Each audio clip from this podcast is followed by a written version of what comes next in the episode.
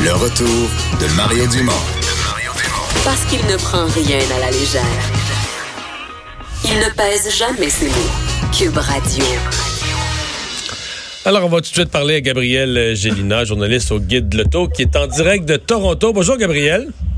Bonjour Mario. Parce que qu'est-ce qui se passe exactement? Ce sont les, les, les trophées, les Oscars de l'automobile au Canada, là?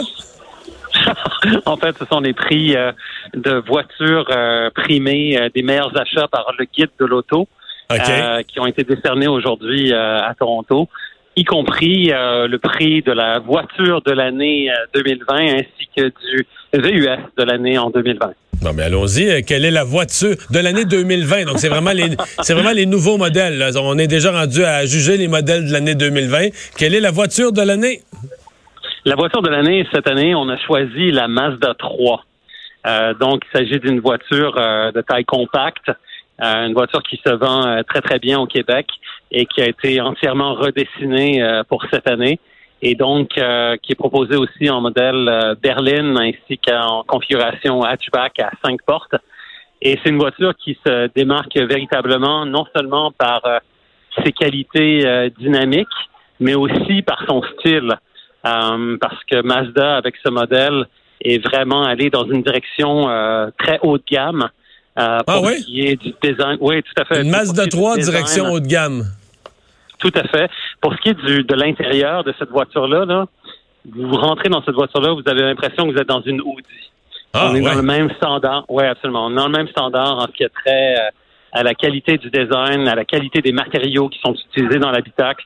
Donc, Mazda, c'est un petit constructeur euh, à l'échelle mondiale, mais qui tente euh, justement de se démarquer en essayant de donner une image un peu plus euh, haut de gamme, un peu plus premium à ses modèles, qui demeurent, soit dit en passant, assez abordables sur, sur le plan financier. Mais, mais, la Mazda 3, je vais te lancer la question. Là, si tu fais les, les, comparables de modèles de même grosseur, même performance dans les, Ben, dans les autres japonaises, est-ce que Mazda 3 est même prix, plus cher, moins cher?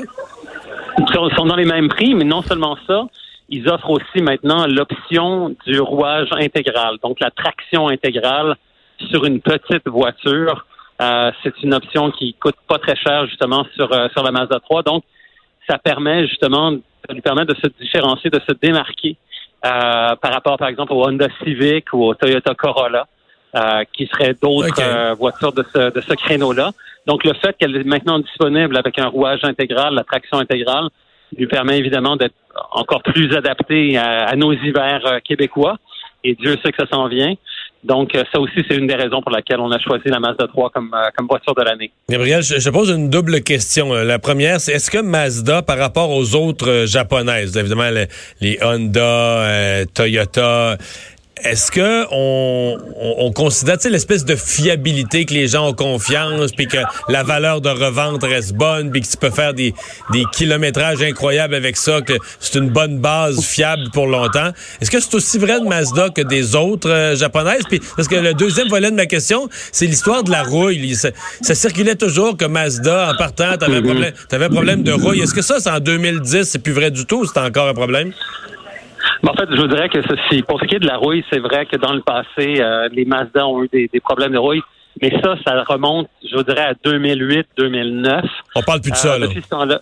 Oui, exactement. Donc, ils ont véritablement corrigé le tir de ce côté-là avec des nouvelles techniques de fabrication, de l'acier galvanisé des deux côtés. Donc, on n'est plus là du tout, du tout. OK, on parle plus de ça. Euh, pour ce qui est de la rouille, exactement, ça, c'est réglé. Euh, maintenant, pour ce qui est du reste, vous parliez de la, de la durabilité. Euh, vous savez, Mazda, c'est une marque qui offre aussi une garantie de kilométrage illimité. Euh, donc, il faut croire que eux ont très confiance en leurs produits parce que les principales composantes de la voiture sont, sont garanties pour une pour une durée illimitée euh, par leur garantie. Hmm.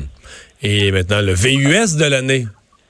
Oui, le VUS de l'année, ça, en fait, c'est peut-être un petit, euh, comment on dirait en anglais, un stretch où enfin, on, on s'est, on s'est, on s'est euh, un peu changé les, paramètres de la catégorie parce que le véhicule qu'on a choisi de primer n'est pas techniquement un VUS, mais il s'agit du Kia Soul. Le Kia Soul, c'est euh, une voiture qui est disponible, qui est un peu la configuration, le format, si vous voulez, d'un de VUS, mais vraiment un véhicule de taille plus compacte. Et ce qui lui a permis au Soul de se démarquer, c'est le fait aussi euh, qu'ils en ont une version qui est purement électrique.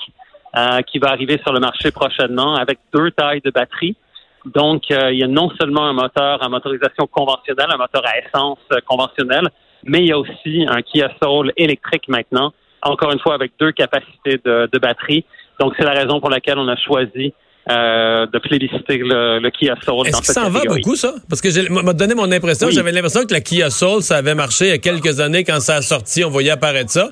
Moi, si tu m'avais posé la question spontanément, j'aurais dit, il me semble que depuis deux, trois ans, des, des, des Kia Soul neuves, on en voit moins, là.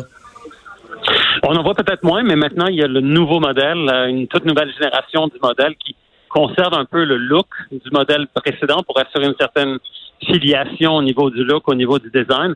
Mais il s'agit d'une euh, toute nouvelle plateforme, de nouvelles mécaniques aussi. Et encore une fois, euh, comme je mentionnais, le fait qu'on peut l'avoir en, en, modèle à motorisation électrique, ça, je pense que ça va jouer beaucoup au Québec parce que vous savez qu'au Canada, le Québec, c'est véritablement la, la terre d'adoption justement euh, des mhm. véhicules électriques en ce moment. Tout à fait. Mhm.